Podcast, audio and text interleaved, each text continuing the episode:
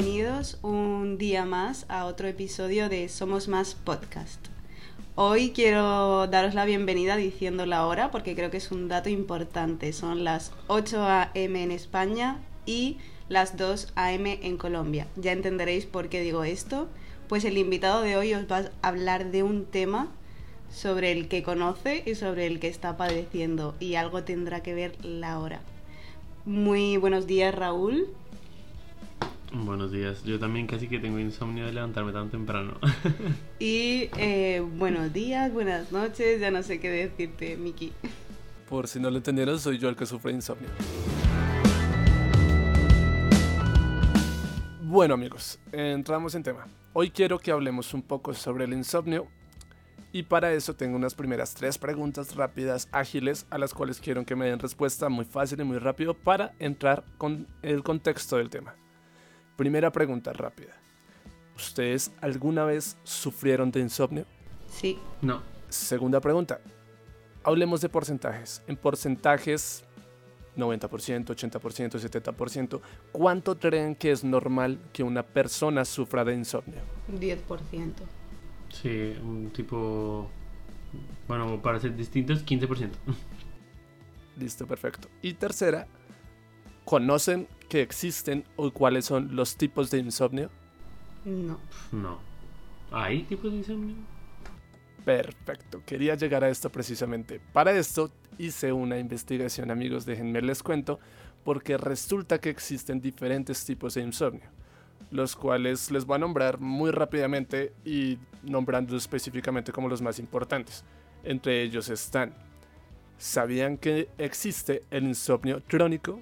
Que el insomnio crónico, que es cuando una persona sufre insomnio por un mínimo de tres meses y para adelante. Cuando sufres de eso es insomnio crónico, ya estás en un nivel más alto. Y para su contra está el insomnio de corta duración, que pues bien es la antítesis, entonces es de eh, máximo tres meses. Esa es la primera parte de dos tipos de insomnio, pero cuando se adentra un poquito más, vamos a los siguientes que son el insomnio de conciliación, ¿qué es eso? Que una persona, un adulto normal, a la hora de acostarse, ya decidido a dormir, si pasa más de 30 minutos y no se ha dormido, está sufriendo de insomnio de conciliación. Esa es la primera y como la más básica de entender, que creo yo que es la que sufrimos muchos, llamémoslo así. Está el insomnio de mantenimiento. ¿Qué es esto? Que es el te puedes dormir, perfecto. No tienes lío con dormirte los en los primeros 30 minutos. Pero no puedes durar toda la noche durmiendo. Resulta que te despiertas en relapsos. Eso es el insomnio de mantenimiento. Cuando no puedes dormir la noche, eh, la noche de corrido. El siguiente es el insomnio de despertar precoz, que como su nombre lo dice, es cuando te despiertas antes de tiempo. Cuidado, eh, no se confunda porque hay personas que están acostumbradas a madrugar, es muy diferente. Esto es cuando no quieres despertarte temprano y el cuerpo te está obligando. Y es horrible. Quedan dos. Insomnio mixto. ¿Qué es esto? Cuando eres un campeón y resulta que coges dos de los insomnios anteriores y los combinas y sufres de los dos. no, total, total. O sea, hágame, hágame un combo para llevar, gracias. Exactamente, amigos. Y por último, que es el, el ganador de todos los premios, el insomnio global. El que no se conforma con coger dos, coge tres tipos de insomnio más y decide juntarlos todos y hacer su vida triste y horrible. O sea que, o sea, pongamos un escenario loco de una persona que tenga eh, insomnio global, ¿no?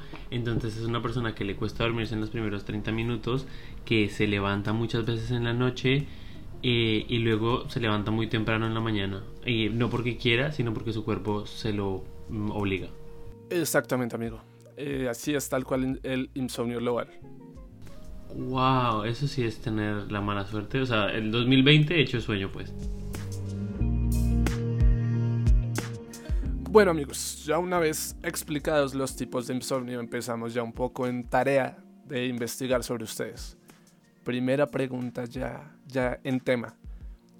¿Cuál ha sido la experiencia que ustedes tuvieron con el insomnio o alguno de los mencionados anteriormente, si la tuvieron? Y si no, si han tenido alguna persona cerca que haya tenido esa experiencia. Bueno, yo creo que de todos los insomnios que mencionaste, tal vez el único eh, que eh, yo he sufrido ha sido el de ese de que alguna vez me ha costado dormirme unos 30 primeros minutos, pero pues ha sido algo muy leve, no creo que haya tenido, no creo que no, nunca he tenido ningún insomnio crónico o alguno de los otros, tal vez han sido eso por épocas que de pronto tenía un poco más cosas que hacer o ansiedad o algo, pero no, no tengo una experiencia así eh, importante en lo personal. Bueno, yo sí he sufrido insomnio y ahora creo que ha, ha sido crónico porque no, no sabía que existían esos tipos, entonces he estado más de un año sufriendo insomnio de diferentes tipos variados, pero ha sido también por consecuencia de otras enfermedades que llevaba conmigo. Y la verdad que el peor que he sufrido no, no, es no dormirme los 30 minutos, sino ha sido noches completas sin dormir durante tres meses, los tres meses de verano, que era cuando menos tenía que hacer. Y por mi parte, o sea, eh, fue absolutamente horrible y mm, iba a decir, no se lo recomiendo a nadie, pero obviamente no puedes recomendarlo, no. Pero se sufre mucho y es algo que la gente creo que no sabe lo que sufre una persona sin poder dormir bien. Y ya que lo mencionas, ahí hago una última aclaración sobre contexto sobre insomnio y es que el insomnio puede dar por muchas razones. Entre razones de eso está enfermedades normales del cuerpo, llamémoslo así, o incomodidades raras del cuerpo. Por ejemplo, tú nombras el verano, no sé, que te dé mucho calor. Ese simple hecho te puede dar insomnio por mucho tiempo. O ya son problemas ya más personales como la depresión, la ansiedad, todas son causas de insomnio. O sea, para resumirlo un poco, hay factores externos e internos que te impactan a ti y entonces hay que estar muy pendientes acerca de qué es eso que me está pasando en mi vida, tanto puede ser a nivel personal como que ha cambiado en tu alrededor, que me estén afectando en, mi insomnio, ¿no? Exacto. Perfecto. Ahora quiero que pasemos a la segunda pregunta, la cual vamos a nombrar como esos esos problemas que causa el insomnio en una persona, aquí los vamos a nombrar como los miedos y las debilidades. ¿Por qué los nombro así? Porque son cosas que podemos de alguna manera volver a superar. ¿Cuáles creen ustedes que son esos miedos o debilidades de una persona con insomnio? Pues, o sea, la verdad, eh, como desconozco, no creo que pueda aportar mucho, pero lo que puedo asumir, por ejemplo, cuando yo no puedo dormir bien, es que me genera ansiedad porque me siento, como decimos en Colombia, enguayabado, es decir, con ratón, es decir, con resaca, me siento muy mal. Eh, entonces creo que eso puede generar bastante ansiedad y obviamente luego creo que durante el día eh, no te desempeñas bien, simplemente porque tu cerebro no está bien descansado, entonces tu cerebro simplemente anda a media marcha, entonces creo que eso puede ser, luego te genera inseguridad de, oiga, estoy haciendo esto bien en el trabajo, o estoy pasándola bien, estoy tal, entonces creo que eso es lo primero que se me ocurre a mí, pero no, como no lo he sufrido de una manera crónica, no creo que pueda aportar mucho más. Yo me gustaría diferenciar entre los miedos que me suponía estar en esa situación y luego las consecuencias que tuve al estar en esa situación. Mis miedos, o más bien cómo me sentía, era me sentía extraña y sola. O sea, porque cuando cuentas esto en público es como, ay, bueno, pero tómate una pastilla para dormir y ya está. Y no puedo estar un año entero tomando pastillas para dormir. O sea, no, la gente no sabe las consecuencias de eso y, eso, no se le da la suficientemente importancia. Tenía mucho miedo a fallar como persona y como pues, profesionalmente en la escuela, en la universidad, eh, muchísimo miedo a decir estoy fallando, o sea, lo estoy haciendo todo mal porque no puedo ni dormir, o sea, si ya no, no podía hacer cosas bien, lo único que se supone que es fácil de hacer, ni siquiera podía hacerlo. Y luego las consecuencias que tuve, eh, fue una depresión de caballo, como se dice aquí cuando es algo súper grande. Lloraba constantemente, todo el día, toda la noche y eh, una ansiedad flipante. O sea, he llegado a hacer de todo y cuando digo de todo por la noche es de todo. O sea, mm, eran mis horas más productivas y por ende eso me causaba todavía peor porque decía, bueno, pues ya que estoy despierta, me desempeño en cosas y al final cogí como por el día hacía no hacía nada, veía la tele o me quedaba tumbada y luego por las noches hacía de todo y eso me generaba como un falso una falsa autoestima de lo estás haciendo bien porque por lo menos las noches te desempeñan. Y hablando de autoestima, eso también me lo trajo, o sea, mi autoestima estaba por los suelos. Andaba todo el día eh, en pijama, acostada mm, en casa. Vamos, o sea, la cuarentena que hemos sufrido ahora todos encerrados en casa, para mí fue cuando tuve insomnio. insomnio. Eh, mira que voy a decir un comentario que me dijeron precisamente mientras intentaba preparar esto, como pidiendo un poco de ayuda, y me dieron un comentario, no es una afirmación cierta, solo es una idea al aire, al aire pero ya que Sara como que cabe perfectamente para responder esta pregunta, una vez me dijeron entonces que las personas que sufren de insomnio son más inteligentes, más creativas. ¿Qué crees tú de eso? A mí ese comentario me hace gracia porque, o sea, eh, cuando se tienen en, pues, no sé si trastornos, voy a llamarlo así, no enfermedades, eh, de todo tipo, de insomnio, de alimentación, de lo que sea. Eh, mucha gente para recompensarte te dice eso.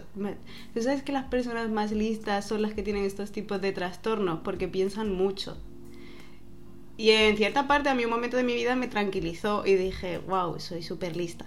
Pero el, el pensar tanto y el tal se hace que tengas una baja autoestima. Entonces, puede que sea verdad, pero a una persona que sufre ese tipo de trastornos y tal, eso no le ayuda, porque es como, vale, pero es que yo no estoy durmiendo, entonces no estoy rindiendo. De nada me sirve ser lista y tener estos tipos de trastornos cuando mi vida va de mierda. O sea, que me digan, oye, eres lista, tienes que hacer este tipo de cosas. No, porque eres lista, sufres estos trastornos, eh, vas a ser más lista o no sé. Entonces, ¿puede ser verdad? No lo sé.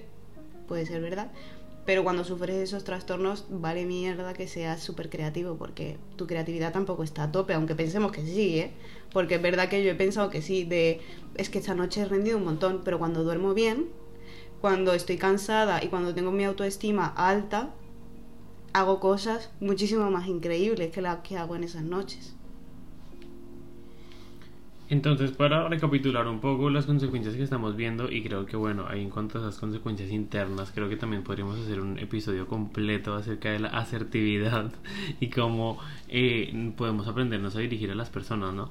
Eh, un poco para recapitular, creo que entonces las consecuencias no son solamente internas de lo que yo ya presumía, desde mi desconocimiento de autoestima, ansiedad, sentimientos, de lo que piensas, de lo que pasa por tu cabeza, sino también lo externo. Mm, obviamente lo que dice Sara es, no te bañas seguramente, te la pasas en pijama porque necesitas descansar durante el día, eh, no, no te ves a ti mismo, obviamente eh, seguramente tienes cambios fisiológicos en tu cara, se te notan las famosas ojeras, entonces...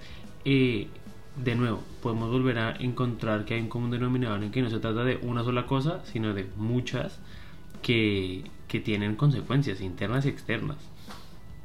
Y complemento yo cortico diciendo, el insomnio te puede ayudar a hacer muchas cosas, pero no las haces con la calidad que deberías. Por ejemplo, y consejo, con insomnio no conduzcan. Es más probable que pase un accidente automovilístico a una persona que no durmió bien. Dejémoslo ahí. Vamos por la tercera pregunta, amigos, a la cual les quiero preguntar y quiero que se entienda que el insomnio, en este caso, lo vamos a ver como que no afecta solo a la persona, sino que también puede afectar a los demás, puede afectar a esa persona que te acompaña, a ese amigo, a ese familiar. Entonces, ahora quiero que lo vean desde el otro punto, no sobre su insomnio, sino sobre el insomnio de alguna persona. ¿Cuál creen que es ese punto de vista que se puede tener en qué afecta, qué pasa, cómo lo ven ustedes. Yo creo que hay dos posiciones. las personas que viven con la persona que sufre insomnio y luego están las que no viven y simplemente escuchan, ¿no? O pueden ver ciertas consecuencias. Las personas que viven con la persona que sufre insomnio creo que son las que peor lo pasan. Porque escuchas cuando se levanta, escuchas que se mueve, escuchas que está haciendo cosas a altas horas de la madrugada, entonces el insomnio se vuelve colectivo. Y, hablo por porque lo sé. Y mi madre si está escuchando eso dirá, sí, yo tampoco dormía. porque es así, o sea, yo mi casa tiene eh, escaleras y yo me las pasaba subiendo y bajando escaleras. Y por ende mi madre despierta y ya llegó el momento en el que ella no se dormía porque estaba inquieta de a ver yo esa noche si me iba a despertar o no me iba a despertar y yo cogí la manía de ir a salir a andar a horas como las cinco y media, las seis de la mañana. Entonces, obviamente se preocupaba. Cosa que en Latinoamérica tal vez salir a esa hora es normal, la gente sale a las 6 de la mañana a coger un bus o algo así, pero aquí en España no sale nadie, o como dice acá en España, ni Dios está en la calle a esa hora. Sí, exacto. Entonces, pues eso, pues por ese lado. Y luego la gente a la que se lo cuentas puede ver que estás más triste, puede ver que, que puedes tener indicios de depresión, puede ver que no sales, pero no lo llegan a sentir del todo y como igual no lo han sufrido, igual no saben estos tipos de insomnio que hay, sino simplemente dice, ay, pues duermo mal y ya está.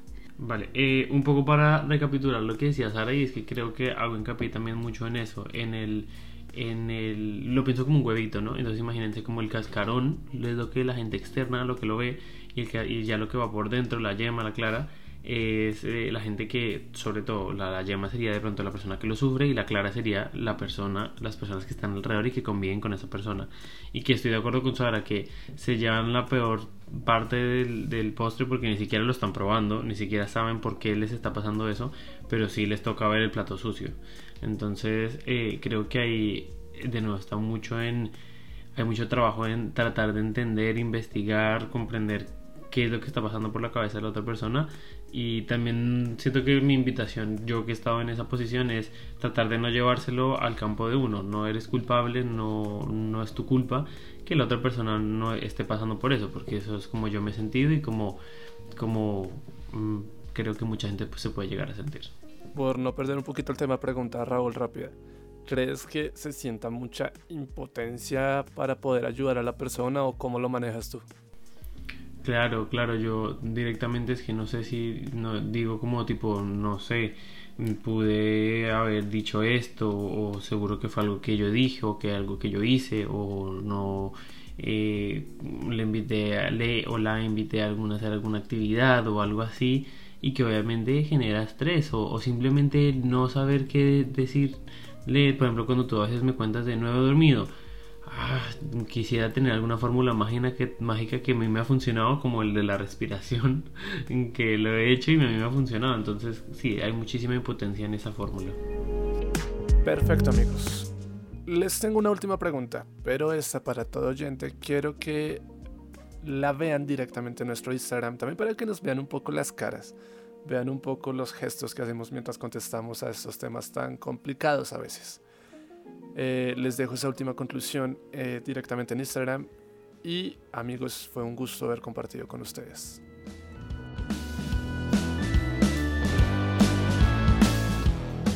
Pues hasta aquí el episodio de hoy. Como siempre, no, igual no aportamos nada nuevo, tampoco queremos hacerlo, solo dar nuestra opinión y sobre todo visibilizar algo que existe. Muchas gracias por escucharnos un miércoles más. Ya sabéis, recomendarnos, escucharnos. Nos estamos abiertos a todo tipo de público. Y si queréis venir y apoyarnos y hablar del tema que sepáis y no sepáis tanto, aquí os estamos esperando. Muchas, muchas gracias y pues chao. Hasta luego. De nuevo no me despido. Lo único que voy a decir es, me voy a intentar dormir.